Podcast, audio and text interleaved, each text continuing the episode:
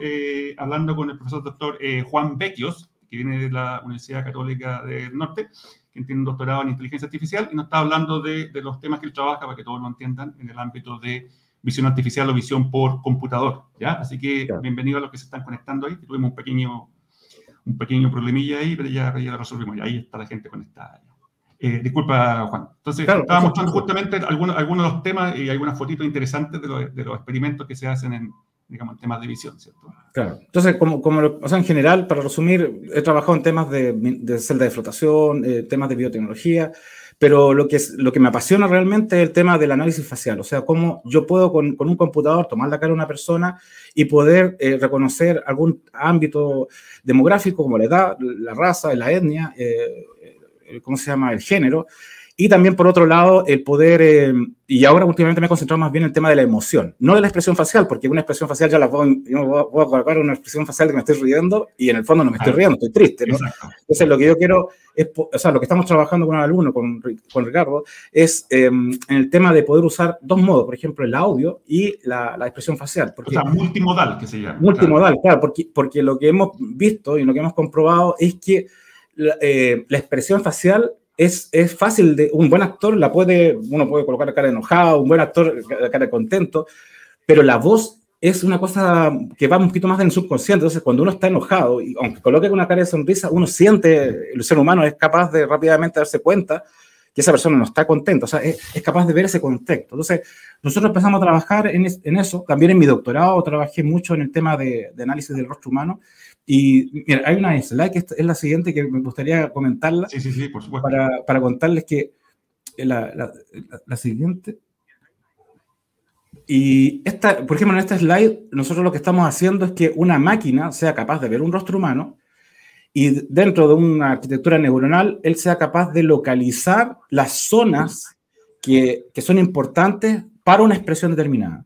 Y dentro de, de, todas las investigaciones que uno ha visto, seguramente tú, tú John, conoces, muchos eh, muchas, eh, modelos matemáticos se enfocan a enseñarle al, al computador a mirar a dónde están los, las cosas importantes. Pero aquí yo tengo una anécdota que yo te, que te estaba comentando.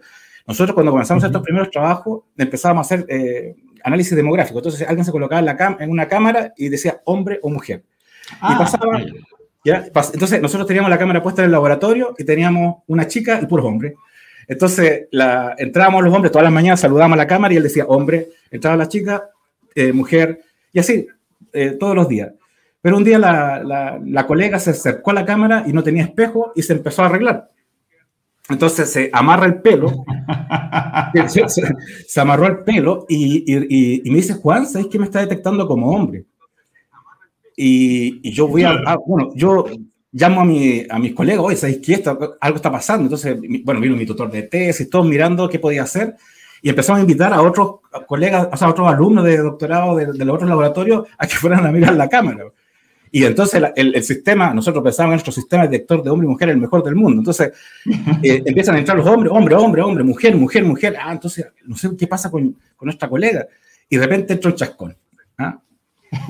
un, un, hombre, pero con el pelo largo, y se coloca frente a la cámara, mujer. Y ahí, y ahí nos dimos cuenta que el sistema, estos son modelos antiguos lineales, ¿eh? Que, que eh, son estos sistemas clásicos de la visión por computador, y el sistema había aprendido efectivamente a discriminar entre un hombre y una mujer, pero lo que se fijó no fue en el rostro humano, ¿no? De hecho, podíamos sacar el rostro, taparlo, y él se había aprendido solo. Entonces, esos sesgos son los que ya estamos tratando ahora de, de alguna forma de, de, eliminar con esta técnica. Y esta técnica que está acá, esta, esta es una, una imagen que no debería mostrarla porque es de un que estamos trabajando, pero aquí en esta imagen lo que estamos mostrando es que ahora tenemos una red neuronal, ¿no? estos, estos modelos antiguos más, más clásicos, que nosotros no le enseñamos a mirar, sino que él aprende, pero tratamos de que la expresión facial, la voz, o sea, la, la señal multimodal, solo él se empieza a dar cuenta de dónde mirar para poder eh, determinar la expresión.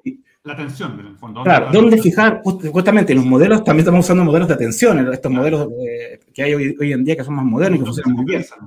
Claro, y aquí es, es, interesante porque, por ejemplo, cuando la mujer está enojada, por ejemplo, en este caso, él mira la boca y la parte de arriba, ¿ah? de la ah, ceja.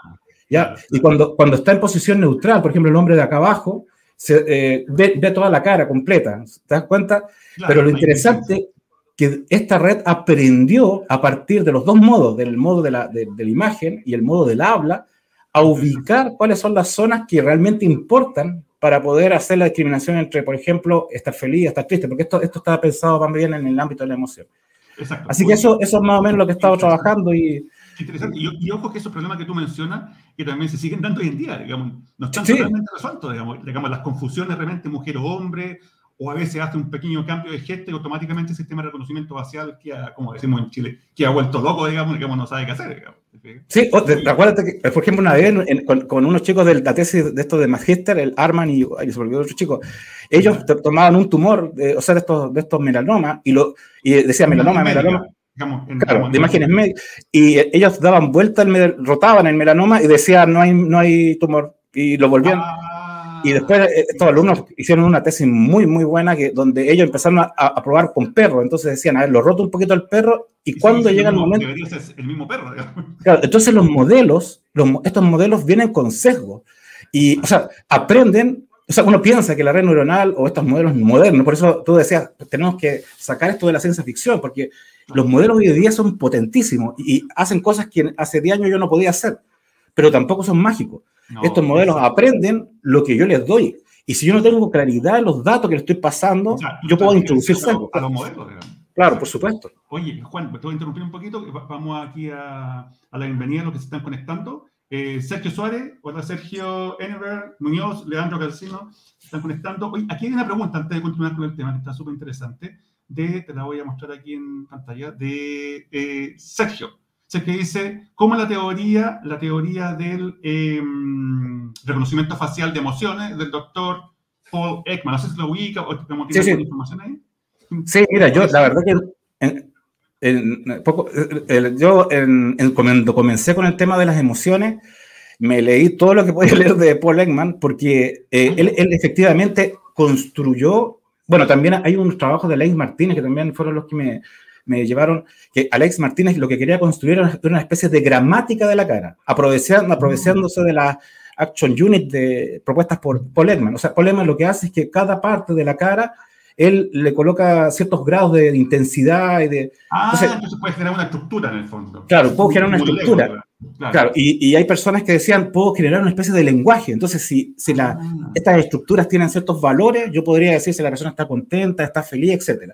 Y entonces trabajé en, modelos de landmark para poder determinar las zonas que Paul Ekman eh, encontraba que eran las importantes, estas action units, para poder codificar la cara pero la verdad, la verdad que los modelos neuronales de ahora, que, que son modelos globales de, de apariencia, eh, lo hacen en forma más automática y más fácil. Antes yo tenía que hacer el detector del arma, que no generalmente no funcionaba bien, luego identificar cada uno de, estas conexiones. De diferentes partes en el fondo. Claro, porque la, verdad que las expresiones tienen dependencia, o sea, cuando yo muevo la cara, hay dependencia de estas conexiones, de, la, de, estas definidas por Paul Ekman. Claro, Entonces, son claro.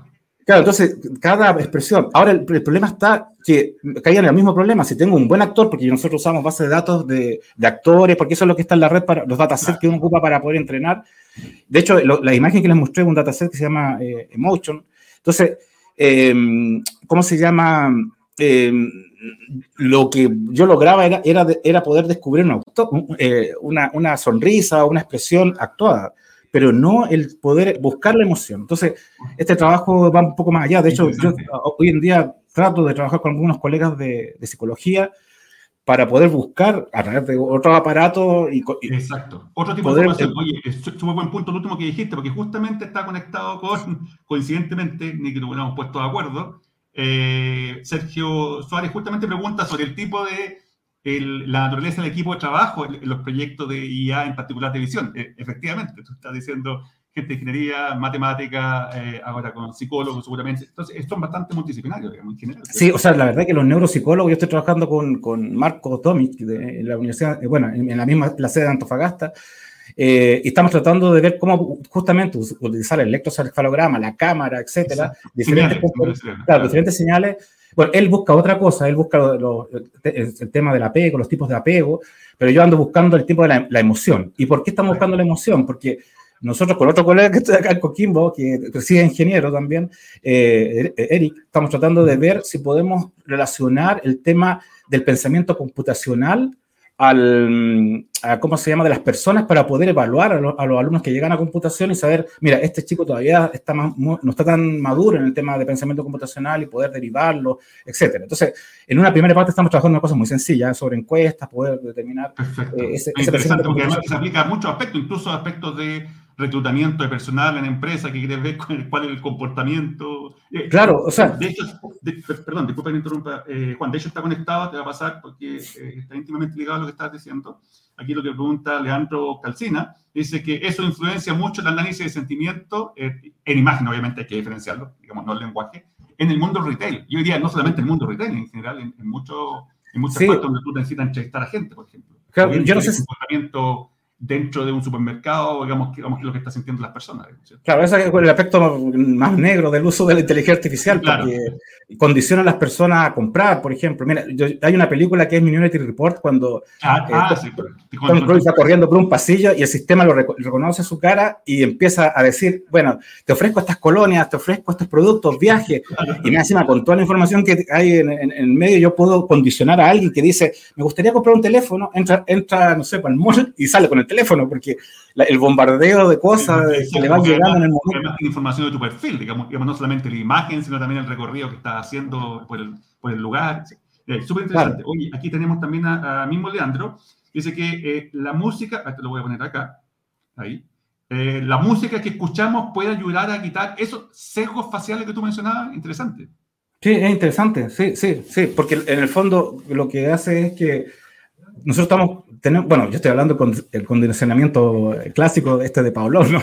desde ese punto de vista, pero, pero nosotros nos condicionamos, por ejemplo, con, la música. La, verdad que es un buen punto, ¿ah? porque la música nos, subconsciente, o sea, inconscientemente nosotros nos lleva a estados de ánimo, a mood, ¿no es cierto?, como le llaman, eh, diferentes y que no son actuados. Por lo tanto, uno podría utilizar, no, no, es una buena idea, uno podría utilizar bases de datos de personas que al escuchar música, de hecho los psicólogos... Eh, reaccionan, reaccionan de otra forma. Claro, de hecho, el neuropsicólogo tiene un, set, él no usa música, usa imágenes, entonces muestra imágenes muy brutales y imágenes muy más normales para poder ver, este, estudiar en fondo cómo se comporta el cerebro.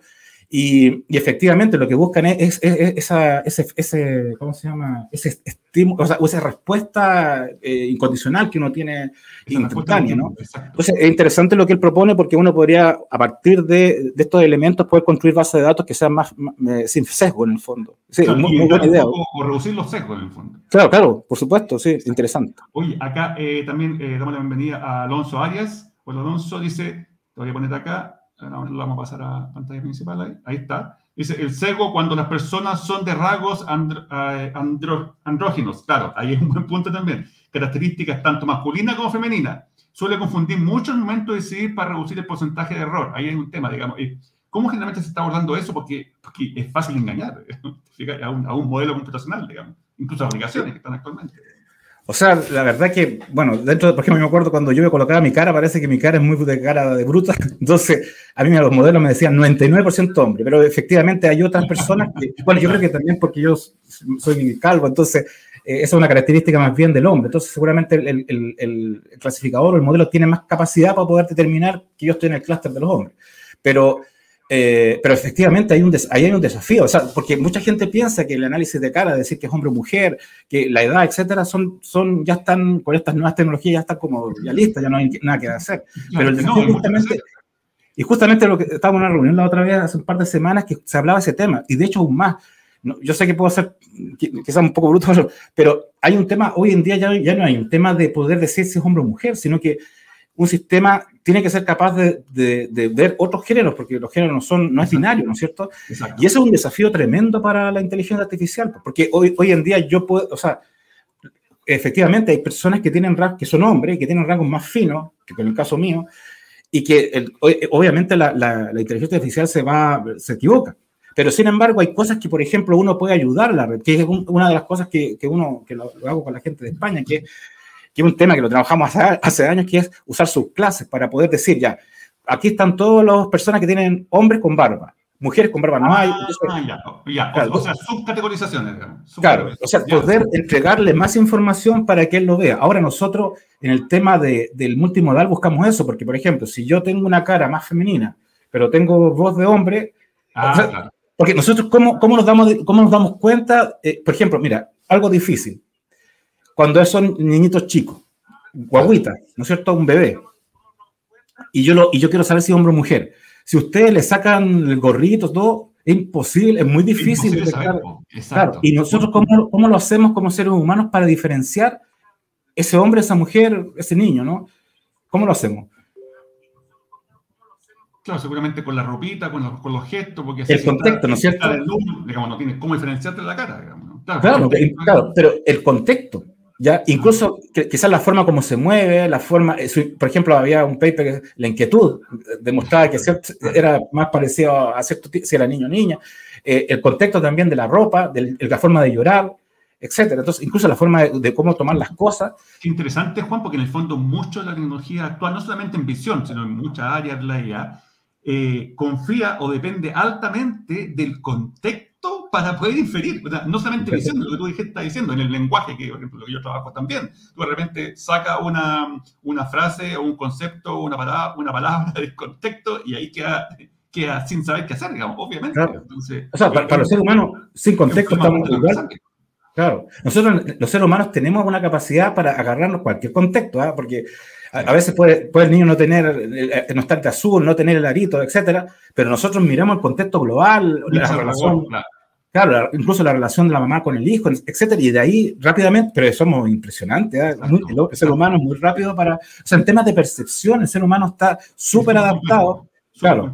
Sí, mm. sí, súper complejo. Oye, gracias, Juan. Oye, aquí también eh, le damos la bienvenida a José Luis Barra. Dice, lo, voy a pasar aquí en la pantalla principal. Ahí está. Dice básicamente que todo esto podría aplicarse eh, con la comida al comer. Yo me imagino, claro, tiene que ver con el hecho de que cómo puedo detectar, especialmente el efecto de marketing o vender productos, si en realidad lo que está comiendo le está gustando o no. Interesante. Sí, sí, sí. sí. O sea, de hecho, yo, tengo un colega en Antofagasta que es eh, ah, Aguilar Ah, Eduardo Sí, Eduardo, Eduardo hace una cosa bien interesante. Él trata de, a partir de una cosa, de, de una cámara, poder detectar qué come una persona en el día. Ah. Entonces, aparte, tiene que identificar platos. Y ahí de nuevo entras los sesgos. O sea, eh, por ejemplo, ¿cómo, ¿cómo identifica un plato por otro versus, o por ejemplo, él tiene siempre un ejemplo que muestra que son un perro chihuahua y un muffin.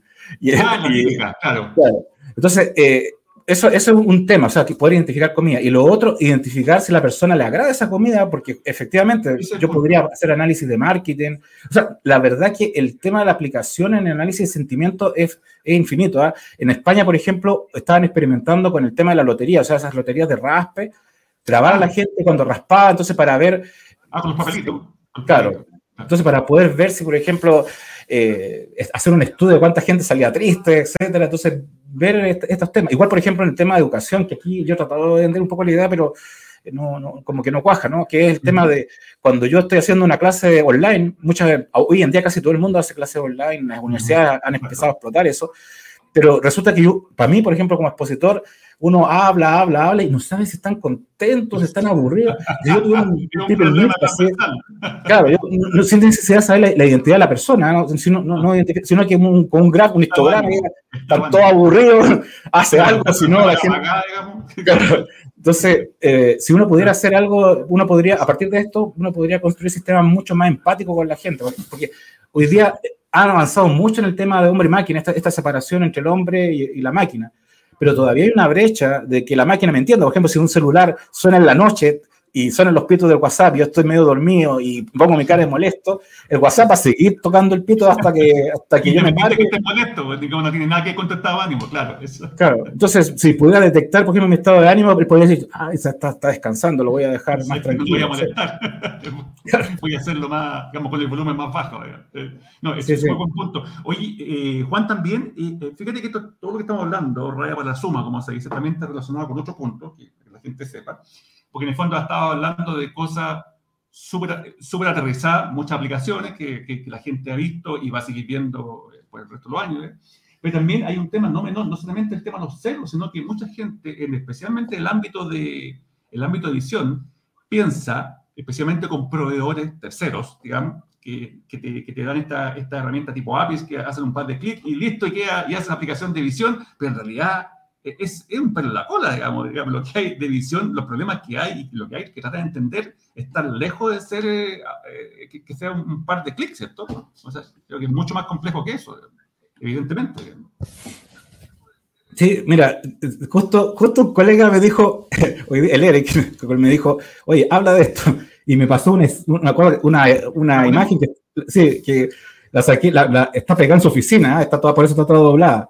Ah, pero eso, esto, pero este punto que me acabas de decir es súper interesante porque es el tema de cuando yo tengo que abordar un proyecto de inteligencia artificial.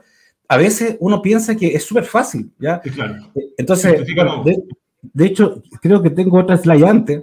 Ah, sí. Tengo una slide de, esta siempre la cuento, porque yo como hago asignatura de percepción por computador, entonces eh, hay una, una, leyenda. Dicen que no es verdad, que, que esto, esto se lo inventaron, pero dice la leyenda que Martin Minsky, que, Martin Minsky, claro, que falleció hace poco eh, Marvin Minsky es uno de los grandes pensadores de la inteligencia artificial y de hecho casi mató a la inteligencia Pero bueno, volviendo al tema, eh, pero en 1966 él le pidió a unos estudiantes, dijo, oye, ¿sabes que si estáis libres en el verano? No quería hacerte una La verdad que dicen que no fue así, ah, que fue un, estudiante de tesis, pero aquí la, leyenda cuenta que era un, alumno de estos inquietos que le pregunta, profe, quiero hacer algo en verano, y él dice, en verano, conecta una cámara de computador y que el computador describa todo, porque hasta ya tenemos máquinas que juegan ajedrez, tenemos máquinas. Entonces pensó que el problema de percepción era un, un, problema fácil. Y fue un problema que se estuvo resolviendo durante más de 30 años. Y, y si no es que vienen estas redes neuronales profundas, estaríamos todavía con el mismo problema. Yo te digo, hace 10 años, 20 años atrás, los sistemas funcionaban mal. Hoy en día funcionan bien, pero...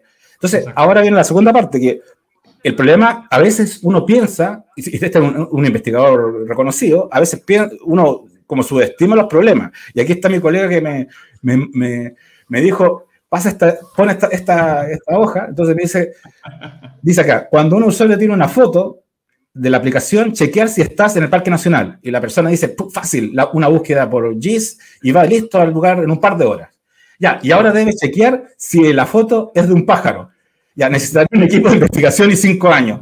O sea, porque, porque en el fondo, a veces hay, hay, hay cosas en inteligencia artificial que, que son muy fáciles de hacer y parecen muy complejas, pero hay otras que son muy simples eh, y que son bastante complejas. Tengo un, otro, otro ejemplo. Una persona una vez me pidió eh, que tenía que ver, visualizar el flujo de personas en un lugar. Fácil. Yo lo, hay una, hay una, una app y una librería que uno la puede usar que se llaman YOLO y que las coloco y empiezo a ver el flujo. Pero luego lo que me pedía era, oye, ¿sabes qué? Quiero ver qué acciones están haciendo, porque era una bodega donde sacaban cajas, entonces quiero saber si la persona está sacando la caja o lo está colocando. Y ahí, el problema cambió en complejidad, pero así exponencial. Pero la gente tiende a simplificarlo, ese, es el tema. Oye, vamos con más preguntas, aquí le damos la bienvenida a Guillermo Farías. Guillermo, la voy a poner aquí en pantalla principal, eh, dice, ¿cómo se han planteado compatibilizar estos interesantes trabajos de visión, obviamente, con temas de privacidad de los datos personales? Ese es un tema que está, que está de moda ahora, el hot topic, digamos, en la Comunidad Europea han salido trasquilados varias empresas, incluso policía, por haber estado usando eh, para detectar incluso sospechosos los sistemas de reconocimiento facial y han cometido, facial, perdón, y han cometido unos errores garrafales, digamos. ¿Qué hay con respecto a eso? Eh, eh? Mira, aquí, ahí te puedo dar también, porque he pasado por lo mismo, porque afortunadamente, desgraciadamente, lo mío como es con caras de persona, siempre pasa por un comité de ética. cualquier proyecto ah. mío pasa por comité de ética. Y he, tenido, he tenido ahí su, su alto y su bajo. Y quisiera contar una, una anécdota, que los aburre con eso. Cuando estaba en España, un amigo me fue a visitar de acá de Chile. Entonces él iba por el parque y vio, vio una niña que, que, la encontró estupenda y se le ocurrió la mala idea de sacar la foto. Dice que mi amigo dice, le saco la foto, la, la mujer me mira, cruza la calle con cara de que me iba a matar y me dice, quiero que borres la foto inmediatamente. wow chuta. Bueno, yo empecé a averiguar con mis colegas de la universidad, oye, ¿sabéis que un colega? No, me dijo, si aquí está todo protegido, o sea, tú no puedes hacer una foto. Ahora no, ya no. Y, claro, y, y continuó con la anécdota. Mis hijos chicos, yo los llevaba a jugar al parque. Entonces mis hijos eran ahí juguetones, etcétera, y se ponían a jugar con la gente, con estos chicos, con los chicos españoles. Y los papás se acercaban y decían, oiga, disculpe, señor, le quiero sacar una, como veo a mi hijo saltando con su hijo, jugando, ¿puedo sacar una foto a su hijo? Y yo a mí dije, wow, Claro, por supuesto, que los chilenos, por supuesto, eso es lo más normal del mundo, pero allá, allá hay leyes. ahora no, ahora no, ahora está. Claro, no, ahora, y ahí, ahí hay un tema interesante, por eso me, me, interesó mucho esta pregunta.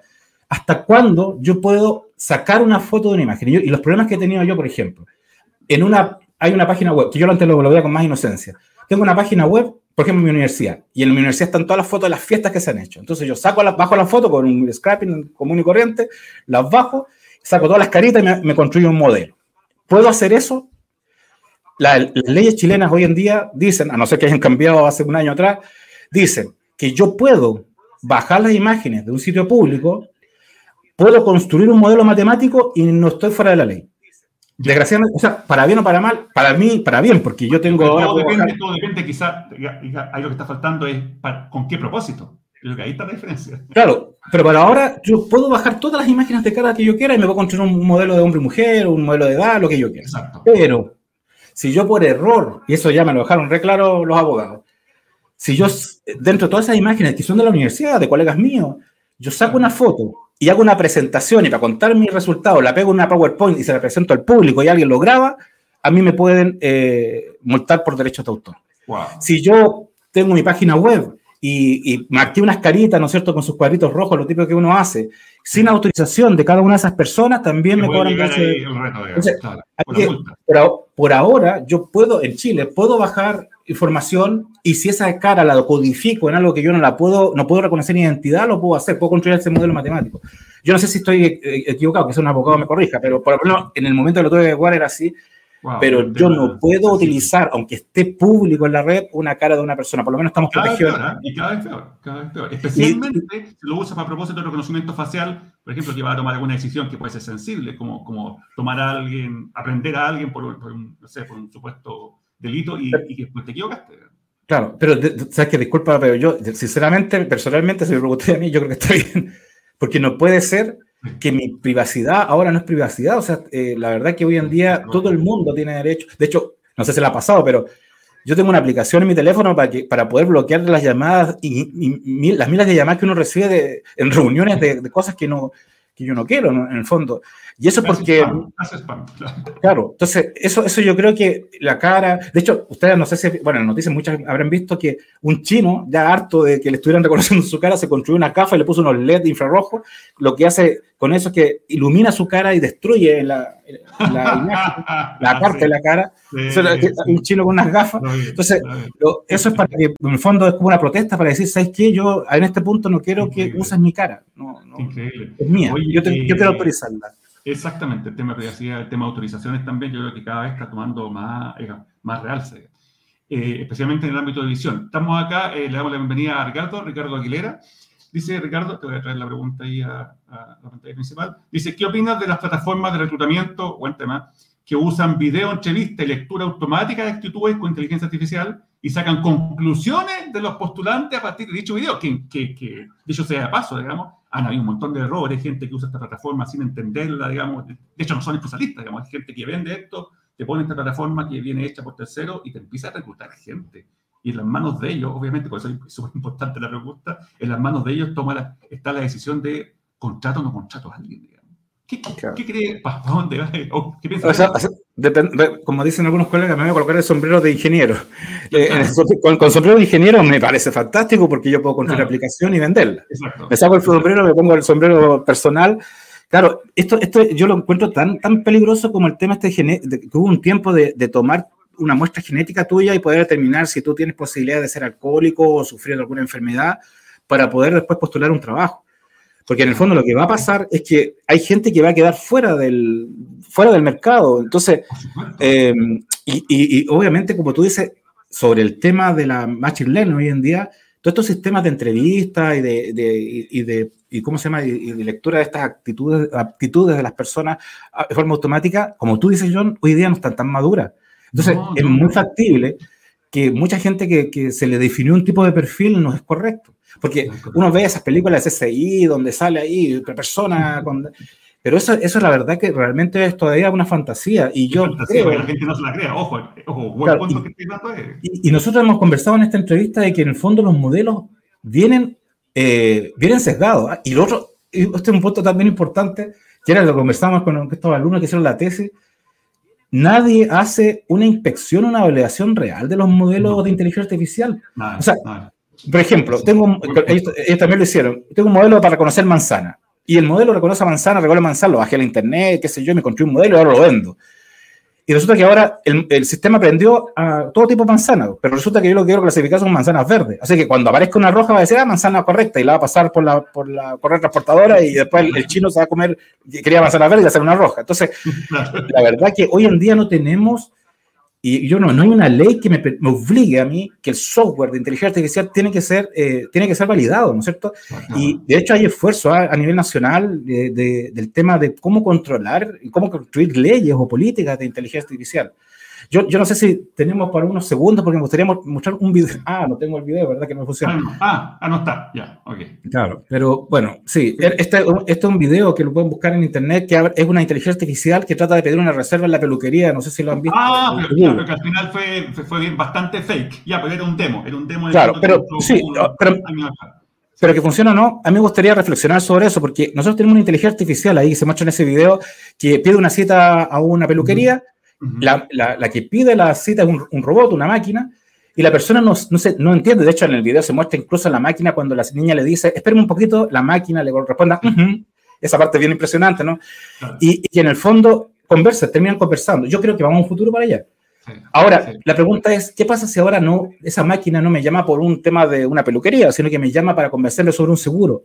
Esa máquina Claro, por, un, por una venta de seguro, por ejemplo. Él tiene, esa máquina tiene el, va a tener conocimiento de mil expertos de cómo convencerme sobre ese seguro. Por lo tanto, si una máquina me llama por teléfono, me tiene que avisar, como avisan cuando ahora la propaganda uno ve en los periódicos, dice eh, eh, tónico para crecer el pelo, y dice anuncio para que uno no, no cree, mágico tónico para que, crezca el pelo, y uno piensa en una noticia, entonces no, ahora dice anuncio, entonces, ah, ya, bueno, eh, puede ser mentira, pero... No sepa que en realidad es una publicidad, Claro, pero en temas de la inteligencia artificial tendríamos que regular que las máquinas cuando interactúen con nosotros nos avisen que estamos interactuando con inteligencia artificial. Bueno, de hecho, tuviste con un muy buen punto, de hecho, en, la, en la propuesta de regulación, no es la única en todo caso, la propuesta de regulación que que emitió el Parlamento Europeo el año pasado y otro organismo, eh, uno de los puntos justamente tiene que ver con eso, digamos. Primero, el, eh, entre tanto, digamos, tema que eh, la aplicabilidad de los sistemas de IA, que es la próxima pregunta que voy a hacer porque lo están planteando ahí nuestros auditores, y lo otro tiene que ver con eh, la posibilidad en un momento que efectivamente va a aplicaciones críticas o sensibles, que efectivamente tú puedas diferenciar y, y se te diga esto es una máquina o esto es un humano, porque obviamente, bueno, de hecho, de hecho, sin ir más lejos, eh, tenemos un sistema de autentificación en las claves, los famosos CAPTCHA, que un poco tratan de hacer eso, digamos. O sea, denme la clave, dígame qué es lo que está viendo para darme cuenta si el que está, interactuando es una persona o no. Entonces es un tema que está cobrando bastante importancia. Te voy a traer aquí a a, Héctor Enrique, eh, damos la bienvenida a Héctor Enrique. Eh, dice, eh, muchas gracias por la instancia. Ah, y le, a ver, voy a resumir un poco. Tiene que ver, para que lo entienda el resto de la audiencia, que ver qué pasa con la explicabilidad. Explicabilidad en la imagen. Explicabilidad es un ámbito bastante amplio también hoy en día, bastante, digamos, está siendo muy común. Y obviamente la aplicabilidad eh, existe en varios ámbitos, en el, lenguaje, en otro tipo de, de toma de decisiones, el tema de, visión, y especialmente que esto lo está preguntando, fíjense, súper interesante y sensible desde el punto de vista de imágenes médicas. Claro, porque no puede, claro, indudablemente puedes tomar decisiones automáticas, pero no es tan trivial si no puedes explicarla. Entonces ahí hay un tema, hay un tema importante. ¿Qué pasa ahí en el fondo con eso? Uf, eso es un tema complicado, pero la, la verdad que eh, hoy en día hablamos de que los sistemas son cajas negras o, no son transparentes, porque las tecnologías hoy día que funcionan son estas famosas redes neuronales, que son cajas negras. ¿Y por qué son cajas negras? Porque las redes neuronales artificiales son nodos que tienen millones, millones de parámetros que, aprenden y que uno no puede ver qué aprendió. O sea, la máquina, lo bueno que tiene las redes neuronales es que yo le enseño con acto de ejemplo y luego ellos aprenden, pero yo no sé cómo. Ahora, él hablaba de los GIMS, no sé si se, se refiere a los mapas de activación. Claro, uno puede abrir como, como el cerebro, Claro, uno puede abrir como el cerebro una red neuronal de estas artificiales y ver cómo se activan las neuronas y poder deducir de ahí algún, interpretar qué está aprendiendo. Pero la verdad que todavía eso yo lo veo que esos modelos, por ejemplo, esos mapas de activación son esos, ¿se acuerdan de esas, imágenes con, con, colores que yo coloqué para indicar dónde mirar la red? Eso me ayuda un poco, pero cuando tengo otro tipo de cosas que no son imágenes, por ejemplo, texto, audio, no es tan fácil verlo. O sea, Quizá en un mapa de activación lo, lo, puedo usar para temas de imágenes, pero no para todas las aplicaciones. Ahora, además nos explica todo, digamos, es, un, eh, eh, eh, es un, decir, miren, esto, digamos, en esta parte de la imagen es donde, el, donde la máquina estaba focalizada, pero, pero, pero, pero, no hay más profundidad que eso. Claro, ahora lo que sí yo eh, hago y que esto yo no sé, yo en general en las redes neuronales, yo hago redes neuronales, tú sabes, pero no, es, no, soy, no soy santo de devoción de las redes neuronales. De hecho, a mí me gustan más los modelos generativos como, el, como las redes bayesianas, pero el problema está, y aquí me van a, algunos colegas que, que me han sido profesores, claro, me, van a, me, van a, retar, pero las redes bayesianas tienen una cosa buena y una cosa mala, igual que las redes neuronales. La red bayesiana es, se explica. Tú puedes a partir de la red bayesiana Claro, de, esta red, que son conexiones así de conceptos, unos conectados con otros con probabilidades. Claro, entonces yo puedo mirar, ah, ¿cuál es la probabilidad si pasa este evento con respecto a este otro y todo interconectado? Entonces yo puedo interrogar la red, le puedo, le puedo pedir cosas. Oye, ¿por qué llegaste a esto? Claro. claro. Pero como clasificadores o como regresores, o sea, como esto, estas máquinas que aprenden, por ejemplo, a, a, diferenciar que hay un perro o no en una imagen, las redes neuronales no funcionan tan bien, no tienen esas tasas de acierto que tiene una red neuronal. Entonces tenemos las redes neuronales profundas, ¿no es cierto?, que son capaces de conocer hasta el patrón más extraño dentro de la imagen, ¿ya? Pero no son, son difíciles de explicar qué es lo que aprendió, y están estas redes bayesianas que permiten a mí poder analizar lo que aprende, y, pero lo malo es que no son tan, tan, tan buenas como la clasificación. ahora, lo que sí, hay, hay gente que lo está, lo está conjuntada, yo estoy tratando... A, eso iba, a eso iba. Claro, Ahora pero yo, estas cosas de lo neurosimbólico, en el fondo, que estás viendo lo mejor de ambos mundos, digamos. Los enfoques tradicionales, los enfoques modernos, que todo tiene sus pros y sus contras, no es la panacea como piensa la gente. Pero si lo une, obviamente aprovechan lo mejor de... claro, yo, yo, yo, en la práctica no lo uno. ¿eh? Yo lo que hago es que cuando tengo datos, los paso a una red bayesiana y eh, siempre ya mis alumnos me conocen. Yo, yo nunca les digo, ¿sabes qué? Voy a tomar unos datos y a empezar a entregar las redes neuronales. No. Primero, entendamos cómo están los datos. Exacto, exacto. Porque cuando tengo una red, yo le puedo, la puedo interrogar. Le puedo decir, oye, a ver, eh, ¿qué, qué, qué, tienes que activar para reconocer un perro? Y me doy cuenta que es la cola solamente. Ah, entonces, está, entonces con estos datos no, tengo que buscar una cobertura mayor de, de, datos para poder hacer. Y ya cuando tengo bien entendido los datos, sé que está cubriendo todo. Puedo pasar a la red neuronal. O sea, para mí es súper importante. Y de hecho, yo les digo siempre a mis alumnos que en el ciclo de, de desarrollo de sistema inteligente, la parte que a mí me, me, me, desgasta más, esa preparación de los datos, es, ese entendimiento de los datos, porque la creación del modelo hoy en día está bastante automatizada, entonces yo puedo crear el modelo en un ratito, pero que ese modelo no quede sesgado es, es, es complicado, no, no, no, es fácil. ¿ya? Oye, eh, Juan, tenemos aquí, damos la bienvenida a Gillian Valenzuela. Hola Gillian. Dice, la voy a traer aquí a, a la principal. Dice, si las personas nos sesgamos por nuestra experiencia y los modelos de redes neuronales, un modelo de aprendizaje automático que existe, que se llama redes neuronales, para los que no saben, se basa en la forma en que nosotros aprendemos. ¿Será que es infactible evitar el sesgo en los algoritmos? Ahí hay un tema también. Sí, mira, esto, o sea, tiene dos caminos igual. Por ejemplo, si nos vamos por los modelos estos discriminativos, los modelos de, de redes neuronales, obviamente el sesgo, igual que el ser humano, es, es, que las redes son bien parecidas, porque el ser humano, si yo, es como Chapi, no sé si vieron esa película del robot, que el robot nació bueno, pero luego la vida lo, volvió, lo fue volviendo malo hasta que se dio cuenta, bueno, hay toda una historia ahí. Lo mismo pasa con el ser humano, el ser humano nace, puede, nace bueno, yo creo, yo creo que todos los seres humanos nacen buenos, claro. son las experiencias de la vida lo que me van sesgando mi, mi, mi, mis gustos, mis cosas, etcétera, mis miedos, ¿no? Eh, el mismo contexto familiar, el apego, hay una serie de cuestiones ahí psicológicas bien interesantes.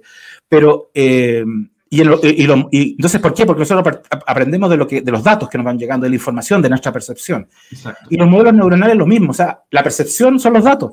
Entonces, claro. si yo le paso datos sesgados, va a aprender datos sesgados.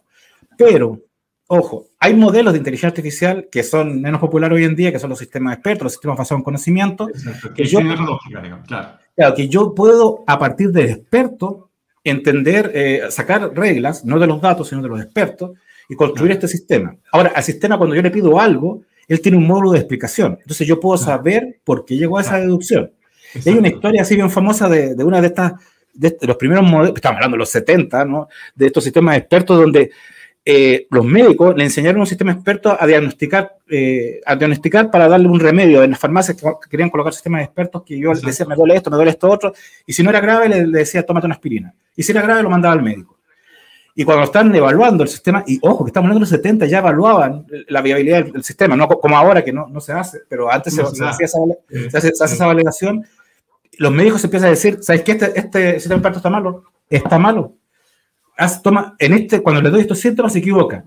Bueno, resulta que fueron al modo de explicación y vieron cómo dedujo él. Y los, el, el, grupo, no sé, tú conoces la historia, me imagino, ¿no? El grupo médico dijo, hemos equivocado.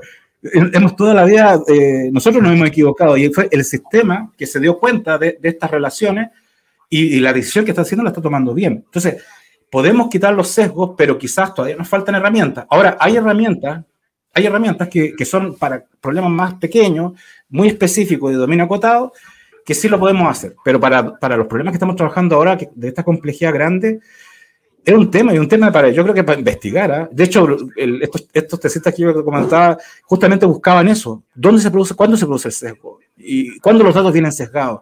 Porque ahora cuando viene una persona a ofrecerme a mí, oye, te ofrezco este sistema para detectar manzana, yo tendría que tener, poder tener la libertad de decirle, ¿y con quién entrenaste? ¿Con qué base de datos? ¿Hay base de datos? Claro, porque por ejemplo, hay bases de datos que yo, yo sé que están sesgadas. Por ejemplo, una vez bajé una base de datos de caras para poder, eh, eh, para poder eh, construir modelos para detectar hombres y mujeres y era iraní. Y me daba cuenta que, que, que reviso la base de datos y era por hombre. La mayoría era hombre, claro, claro. Que sí. claro, y, y las mujeres estaban todas con... Entonces, entonces no me servía mucho esa, esa base de datos. Uno sabe estoy, estoy exagerando un poco para, entender de que uno ya con el tiempo sabe qué bases de datos tienen tales problemas, etcétera. Entonces, si alguien me dice, oye, ¿sabes qué? Esta base de datos, esta base de datos y esta base de datos la usé para entrenar, digo, mmm, aquí hay un problema. Pero esto es muy, muy artesanal, ¿no? Sí. Oye, damos la bienvenida aquí a Sebastián Rodríguez también que se conectó y Alejandra Barrio. Vamos con Sebastián que tiene una pregunta primero. Eh, dice, a ver, en ese te lo voy a pasar pantalla principal ahí. Eh, dice, la validación y aseguramiento de calidad de los modelos es un tema demasiado importante, efectivamente, para asegurar que los modelos hagan lo que esperamos que funcionen en ambientes reales. Ahí hay un tema que yo diría que, que el foco... Es que Sebastián hizo la tesis. era, era, eran los dos, porque... Entonces, saben, ¿sabes? Claro. Y, y ellos, y ellos eh, sobre todo Sebastián tenía muy clara la película del tema de... de no está el problema, digamos. De esta, claro, y, y, en el fondo, y en el fondo que nos están pasando gato por liebre cada vez que nos venden estos modelos maravillosos y gastamos mucho dinero, y después cuando estamos ya, compramos el producto, nos empezamos a dar cuenta que viene con una serie de. Claro, es que, y, es, y él, él, él en el laboratorio el sistema me funciona, pero fantástico, excelente. Fantástico. Lo saco afuera y sobre todo en imágenes.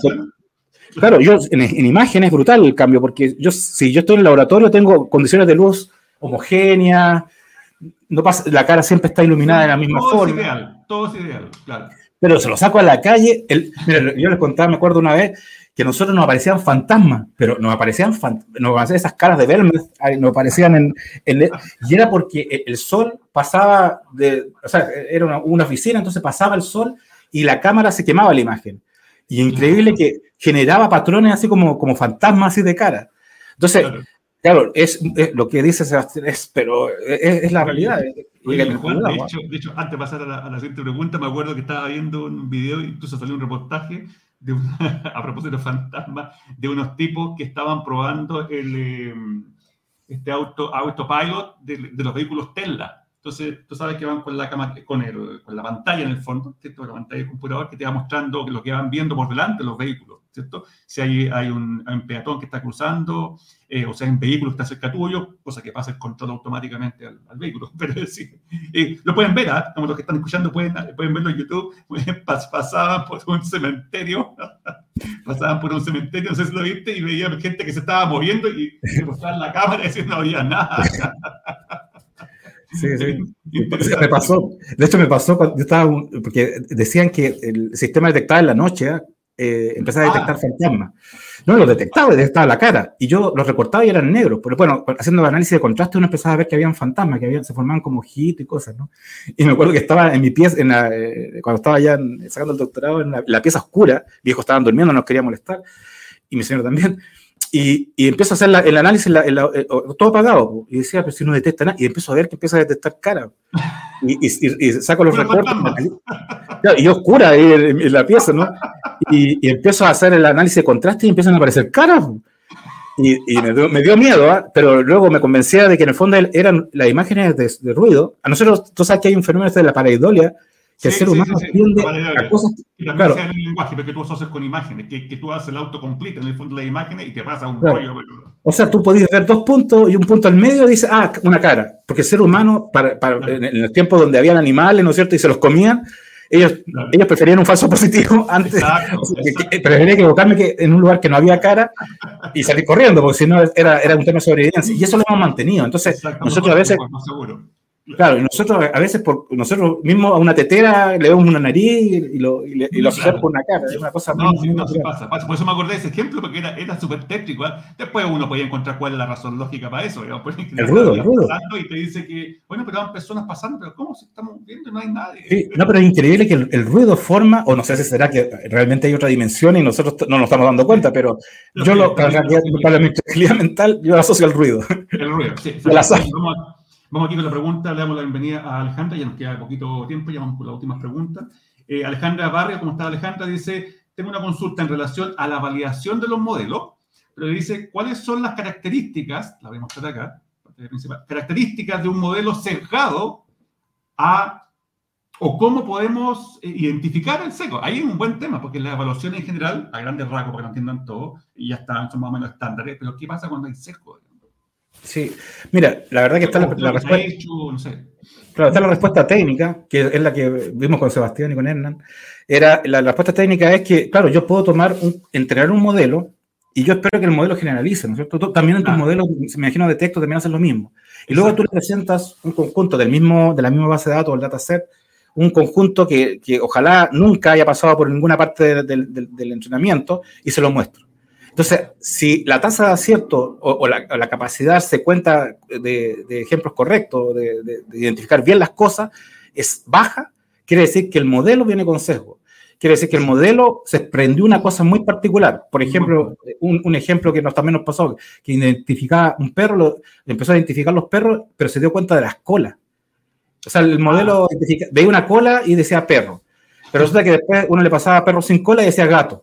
Entonces, Claro, pero ¿cómo nos dimos cuenta? Porque efectivamente construimos un modelo que estaba sesgado y cuando le presentamos nuevas imágenes de, diferentes tipos, eh, uno puede ver que la tasa de acierto baja. Y de hecho, es increíble esto, ¿ah? pero nosotros nos damos, hicimos modelos de cara, de detección de cara de hombre y mujer, y nos funcionaban súper bien con, con base de datos de caucásico, o sea, gente blanca, con cierta, como el americano, ¿no es cierto? Lo tradicional, la cara promedio de un americano y que con otras, con otras etnias funcionaba más mal. Entonces nos dimos cuenta de que las bases de datos vienen sesgadas.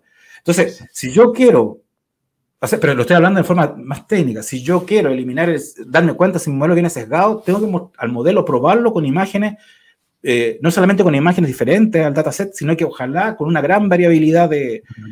por ejemplo, si, si, estoy viendo manzanas, tengo que enseñarle manzanas rojas, estoy sacando el ejemplo del, trabajo, manzanas verdes, manzanas rojas, manzanas amarillas, y porque para poder ver si realmente... Una manzana masticada. Una manzana masticada, una manzana por ejemplo, que, está tapando la otra cosa, para ver si el modelo realmente es capaz de generalizar, porque si, si empieza a bajar la tasa de acierto con estos modelos, quiere decir que el modelo quedó sesgado o tiene un... O, o generalmente el modelo os generaliza o, se aprende las cosas de memoria, para decirlo en Chile. Exacto. Se memorizó. se memorizó. Entonces, cuando memorizó, ahí estamos mal. Entonces, y generalmente, memorizar significa que él tiene como un sesgo, así, se metió en la cabeza de que las personas con pelo largo eran eh, mujeres. Entonces, ahora, eso es por un lado. Ahora, ¿cómo lo evito yo en el mismo modelo? O sea, técnicamente yo creo que ahí hay que, hay que trabajarlo. O sea, sí, sí. Y, hay que tener alta responsabilidad cuando construye un modelo, porque en el fondo estamos tomando bases de datos que son de otros, de otros países, de otras, con otras realidades. Con otra cultura. Y que obviamente nos traemos los sesgos de ellos. Entonces, eso, eso, eso, Súper buen tema, de hecho, esto da para una discusión para otra. Para también, porque el tema de los sesgos, wow, es súper transversal, no solamente al ámbito de, de, visión, digamos, de las imágenes. Fíjate que incluso este es el, el ejemplo que siempre doy en general cuando hablamos de esto, que hay sesgos que, eh, a la pregunta de Alejandra, que no se pueden resolver tan trivialmente porque son sesgos naturales. Por ejemplo, en la industria bancaria, cuando generalmente hay mucho problema con los fraudes, es básicamente la gente que te roba tu cuenta, tu tarjeta de crédito y hace transacciones ilegales, obviamente. La, la tasa de, de, de, delitos, digamos, de transacciones es baja, generalmente son como, yo digo, entre el 5 y 7%. ¿Qué quiere decir en la práctica? Que si tú ves los datos, las transacciones, para diseñar un modelo que detecte, por ejemplo, transacciones fraudulentas, la cantidad de muestras de, de, las transacciones normales va a ser 95%. Y la otra 5%, tanto, uy, que está mal, que no podemos manipularlo. Claro, hay que jugar con otras cosas, remuestrear, digamos, otras cosas, pero no pueden meter las manos ahí, pues es natural, digamos. Sí, no sí, puede, sí. Dijimos que sea 50 y 50. No, eso, eso es muy... Eso cambia el mercado. Entonces hay veces que, obviamente, la evaluación es complicada porque los sesgos son naturales, no es que, es que el humano lo puso así, no, no, es que en el caso de, de, la, de muchas aplicaciones financieras, industriales en general, el, la naturaleza del ambiente es así, digamos, no, se puede, digamos, no se puede evitar. Entonces, igual sí, es, sí. un tema, es un tema complejo, digamos, porque cada vez se está dando más, lo que tú decías, el la imagen que va a un país de, eh, no sé, eh, asiático, eh, árabe, etcétera, etcétera, donde obviamente hay más participación de hombres que de mujeres, claramente, punto cultural, te van a aparecer más imágenes o fotografías de hombres. Claro, y la claro, mujer claro. con el rostro, digamos, tapado o tapado. No sé. ahora, no sé si un poco, eh, pero hay, hay igual algoritmos. Eso es lo bueno que hoy en día hay una gran variedad de algoritmos. Entonces, por ejemplo, cuando, cuando tengo sistemas muy desbalanceados, porque, por ejemplo, en la minería, en la minería, tengo una máquina que me dicen cuándo quiero detectar cuándo eh, va a fallar. Entonces, ya, pásame, pásame, ¿tienes datos? Tengo un millón. Uno, uno cuando trabaja en datos dice, ¡uh! Un millón es muchísimo, así que va a ser muy... Y reviso... Hay que ver el detalle, hay que ver el detalle. y como revisa los datos y hay dos anomalías en todo, en, en el millón de datos. puedo, puedo, puedo, puedo, construir un modelo fiable ahí y va a estar sesgado totalmente a lo bueno, ¿no? Entonces, hay, hay, hay modelos que, que, son los de detección de anomalía, que a partir de distribución de probabilidades uno puede construir solamente con ejemplos positivos, cuando tengo muchos, y, y, y, solamente puedo decir yo, cuando me llega algo raro, decir, esto es raro. Mira, no, mira, no sé si es una falla, pero en el mundo normal de la máquina, esto es raro. Entonces, claro. uno puede... O sea, existen a las tecnologías, no, no, quiero asustarlos de que el sesgo nos mata, no, hay, hay tecnologías, pero, y de hecho eso es lo que le digo también a mis alumnos, cada problema eh, es diferente y cada problema tiene una tecnología diferente.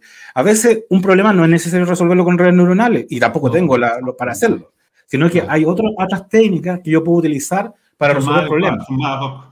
Justamente, más adecuado. Sí, súper, súper. Oye, oye, súper interesante. Esto da para otra, para otra reunión más, para otro programa en vivo, porque hay muchos temas. El tema del seco que salió, el tema con de la, del, Pero la, la, verdad que las preguntas son súper interesantes y las.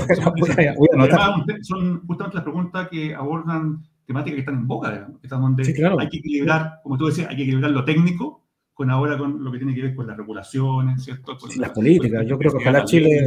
Sí, la, o sea, la no, incluso, incluso cosas como que parecen tan locas como que yo he escuchado que gente que se ríe, pero que hay un diputado que decía que yo quiero que mi, mi mente sea privada. Entonces la gente se ríe, ah, ¿qué me van a grabar la mente? Pero la verdad, hoy en día hay, hay gente trabajando que lo, lo hacen, con, que colocan eh, un electroencefalograma y capturan las imágenes que yo estoy viendo. La famosa señal, digamos, electroencefalograma. Digamos. Claro, el electroencefalograma y, lo, y, y, yo, y, van capturando lo que yo veo y luego cuando ah. saco la imagen y solamente tengo la información del electroencefalograma, ya están reconstruyendo lo que yo veo. Se ve mal. Peligroso, peligroso desde el punto de vista de los datos que están digamos, manejando, que o sea, pueden eh, manejar. Efectivamente, o sea, puede ser que, aunque parezca muy futurista, que en 20 años más realmente sean capaces a partir de mi información. De hecho, Elon Musk está, ya tiene una sí. máquina que, que entonces, pueden, podríamos llegar a un futuro que esto, esto, esto ya de, ¿cómo se llama? Black Mirror, ¿no? Que claro. me muero, mi familia siente tanta pena, pena, porque yo me muera, ¿no es cierto? Y me saca mi cerebro, ¿no es cierto? Digi lo convierte, lo digitaliza avatar, y me convierto en un avatar. Y yo no quiero ser avatar. es, nadie te preguntó. Nadie te preguntó. Nadie te preguntó. Claro. Pero, pero son temas que, que parecen ciencia ficción, pero ojo, ¿eh? que ya la gente está trabajando en eso. Exactamente, exactamente. Oye, ya estamos la hora ya. Eh, le, agradezco a todos. Está efectivamente muy buena la, la, interacción y muy buenas las preguntas, muy, muy, muy ad hoc a los temas que estamos hablando. No, excelente. No solamente ambición, ¿eh? yo, como yo quiero destacar, las preguntas que se han hecho hoy día eh, son bastante transversales a, a, muchas temáticas que tienen que ver con, digamos, con IA, así que súper bueno su punto de vista. Se nota que todos están poniendo alta atención, así que... Sí, no, no, pero muy buena, muy buena. Me sirve para, para, pensar el futuro. para pensar en el futuro. claro, porque lo que pasa es que acá estamos, tenemos una audiencia bastante variada también, que muchos profesionales. Y obviamente también lo que pasa en la academia es de muchos estudiantes que tienen entre la visión académica y la visión eh, industrial, obviamente hay diferencias. Y, y, las preguntas también se notan las diferencias. Así que es súper interesante. Así que te agradezco bastante, Juan, muy entretenida, muy entretenida muy potente la conversación. Esperamos que más adelante te podamos tener nuevamente y hablemos de estos temas interesantes. Así gracias por la. No, por muchas la gracias. Muchas gracias, muchas gracias, Johnny. Gracias, gracias, a la gente por sus preguntas. Mm, eh, gracias a todos y se quieren contactar. No sé si no te encontré tu cuenta de LinkedIn o sí, si está. sí, sí, sí. Ah, mi apellido es como, como